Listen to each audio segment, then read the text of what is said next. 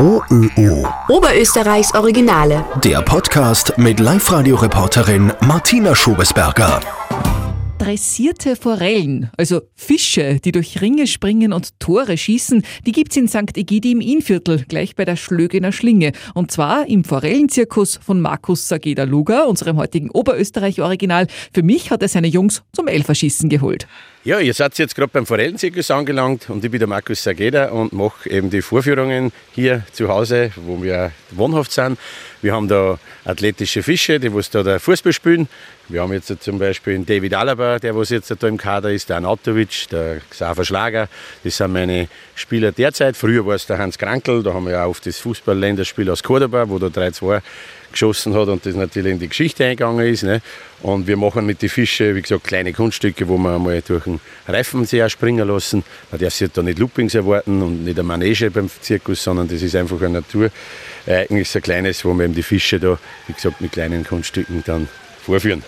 Und der erste ist schon da, oder? Der erste ist schon da, wir hatten schon plätschern gehört. Das war jetzt, glaube ich, schon in der Aufwärmphase der David Alaba. Der wird sich dann jetzt gleich positionieren. Der kannst schon gar nicht mehr erwarten, dass er da dann halt einmal in das Feld einlaufen kann. So, und wir haben da jetzt quasi einen kleinen Bach und da ist aufgebaut ein ähm, Miniaturfußballtor mit ungefähr sagen wir, 30 cm lang und einen Ball. Genau, so ist es. Das hat sich ergeben. Da war einmal ein englisches Kamerateam da und da haben wir letztendlich ein kleines Tor dazu ausgebaut, damit man auch wirklich das nachvollziehen kann. Und da wird der Ball in das kleine Tor eingestupst, meist mit dem Kopf, manchmal auch im Abdrehen mit der Flossen. Und wie man jetzt gerade sehen kann, jetzt ist gerade der Alaba schon in Position und wartet, dass er dann den Ball einstoßen darf. So, dann schauen wir uns das an. Ja, ich muss natürlich meine Leckerli holen. Das ist da, was wir da vorbereitet haben, so eine Hunde- und Katzenwurst, das ist ja eigentlich, was wir da einer geben. Ja, und jetzt werden wir da jetzt schauen. Der David Alaba ist schon ganz heiß auf dem Ballen. Und jetzt probieren wir das und jetzt haben wir eine Chance für die Deutschen und das war abgeblockt. So, und jetzt aber Alaba für die Österreicher. Und was ist mit dem Alaba? Hopp. Jawohl, wunderbar und ein sensationelles Tor ins Kreuzeck, unhaltbar für Manuel Neuer in der achten Spielminute. Wunderbar für die Österreicher. Wie machen die Fische das? Ja, die Fische, die werden eben durch das Futter angelockt. Das ist eine Hunde- und Katzenwurst, mit der wir es da letztendlich anlocken. Und ja, das ist einfach der Futterinstinkt. Die gehen natürlich dem Futter nach. Und ja, und mit dem kann man eigentlich ganz schön was erreichen. Es ist sicherlich, dass einmal in erster Linie mal, weil ein Fisch ist scheu dass er eine gewisse Gewohnheit an den Menschen an den Tag legt. Ne? Und das ist ja so, dass man es halt täglich füttert, das tun wir. Also das ist natürlich, wenn man hingeht, schwimmen sie da schon zu, weil sie aufs Futter warten. So machst du es einmal ein bisschen zahm, kann man sagen, und letztendlich kann man auch dann später einmal, ja, äh, manche mehr fördern, manche weniger fördern. Ne? Das ist halt, das ist halt dann je nach Talent. Gell? Mhm. Das ist, ich sage auch oft zum Spaß, ja, die Besseren kommen ins Fußballstadion und die Schlechteren kommen in die Pfanne. Ne?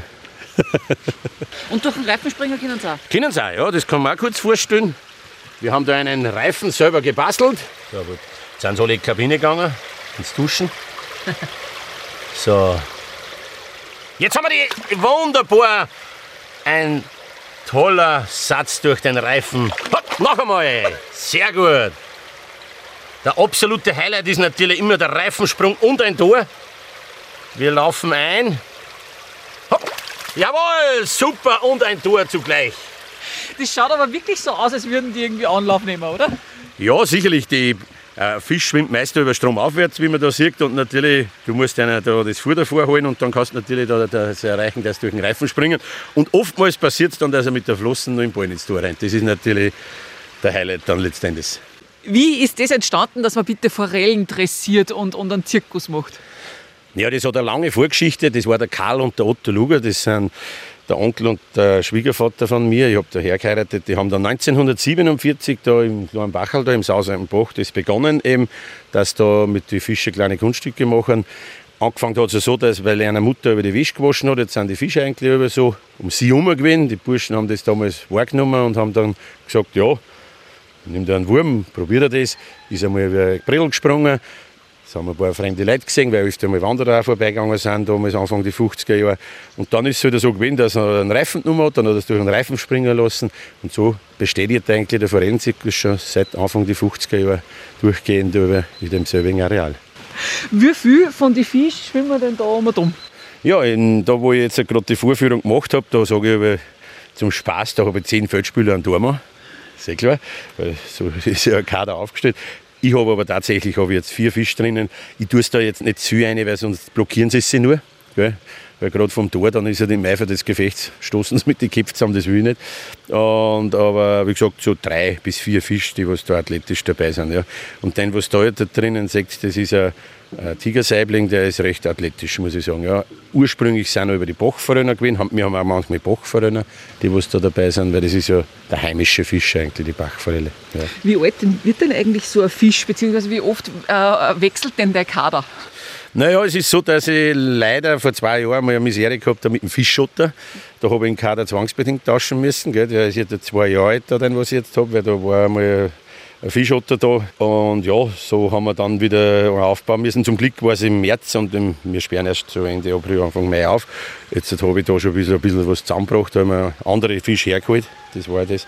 Dann haben wir wieder einen neuen Kader aufgebaut. Aber sonst in der Regel wird der Fisch so acht Jahre alt. Meistens habe ich so vier, fünf Jahre wenn es nicht irgendwie krank werden oder sage ich mal, irgendwo ja, ein Tier wiederholt, habe ich so vier, fünf Jahre im Bach. Und mit denen kann ich so circa vier, fünf Jahre spielen dann. Isst du die dann auch wirklich also, oder sind Nein. die wirklich nur zum Vergnügen? Nein, das, das können wir nicht tun. Wir können nicht unsere Athleten essen. Ne? Weil das war, das war eigentlich, sage ich mal, kontraproduktiv, wenn ich sage, jetzt tue ich ihn alle aus und lege mir in die Pfanne rein. Das passt halt nicht. Ne? Wie ich sage, ich bringe es nicht übers Herz, der meine Athleten ist. genau. Du hast ja das Ganze geerbt, hast du gesagt. Ja, heiratet kann man sagen, genau. Weil ich bin da herzogen, habe meine Frau da kennengelernt und ja, bin seit 1993 da. Und seit 2003 mache ich eben die Vorführungen. Letztendlich hat auch mein Vater die Vorführungen begonnen. Der ist mit eingestiegen da, der hat mich da sehr unterstützt. Der ist auch heute noch zum Glück da und macht auch unter der Woche die Führungen. Wir haben natürlich im kleinen Rahmen das, das ist jetzt nicht der Massentourismus, das ist so, wer uns findet, der kommt zu uns her und ja, und so ist eigentlich das jetzt halt über x Jahrzehnte schon so beiblieben. Wobei eine Berühmtheit hat es schon wirklich, oder? Ja, Berühmtheit. Ich meine, sicherlich haben wir interessante Besucher da gehabt. Das war, was für mich, denke ich mal, bekannter Besuch ist, ist der Reinhold Messner, weil der ist doch äh, international bekannt. Der hat uns einmal wirklich da beehrt mit seinem Besuch. Das war sehr interessant mit ihm. Ja, es sind manche Politiker da gewesen, gell, und, und es kommen sehr interessante Leute und vor allem die Vielfalt macht es aus. Das ist, kommt ja, quer durch den Gemüsegarten, muss ich schon sagen, kommt da ein Besucher, schau und das passt gut, ja. Und internationale Presse? Internationale Presse haben wir auch schon gehabt. Es war ein englisches Kamerateam da, es war der OF schon da, es war, es war Live-Radio schon mal da, ne, zum Beispiel auch.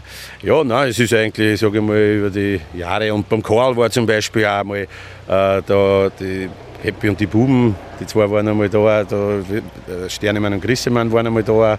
Ja, es ist schon, sind schon, ich war zum Beispiel schon mal in Baden-Baden im Studio bei SWR, bei Sagt die Wahrheit und habe das auch mal präsentiert, da, beziehungsweise nicht live, weil ist klar, beim Bach kann ich nicht mitnehmen, aber eben die Geschichte erzählt und ja, es sind schon interessante Erlebnisse, die was man da mitmachen darf und vor allem, ja, es ist so ein kleines, bescheidenes Anwesen, wo man halt da, sage ich mal, im natürlichen Sinn ein bisschen da jetzt letztendlich das vorführen kann und ja, aber die internationale Presse an sich, sage ich mal, wir haben auch amerikanische Besucher durch die Schifffahrt in Engertszelde, wo ja sehr attraktiv organisiert da und da kommen einige Amerikaner auf, die sich das anschauen, ja, die sagen aber dann amazing, amazing, gell? das ist äh, sehr lustig mit der, ja, nein, es macht wirklich auch Spaß, sage ich mal, mit den Leuten und man ist offen und, und ja, es macht schon ein bisschen Freude, dass man da ein bisschen, vor allem und die Vielfalt der Leute ist eben interessant, wenn man in andere reinhört. Ne?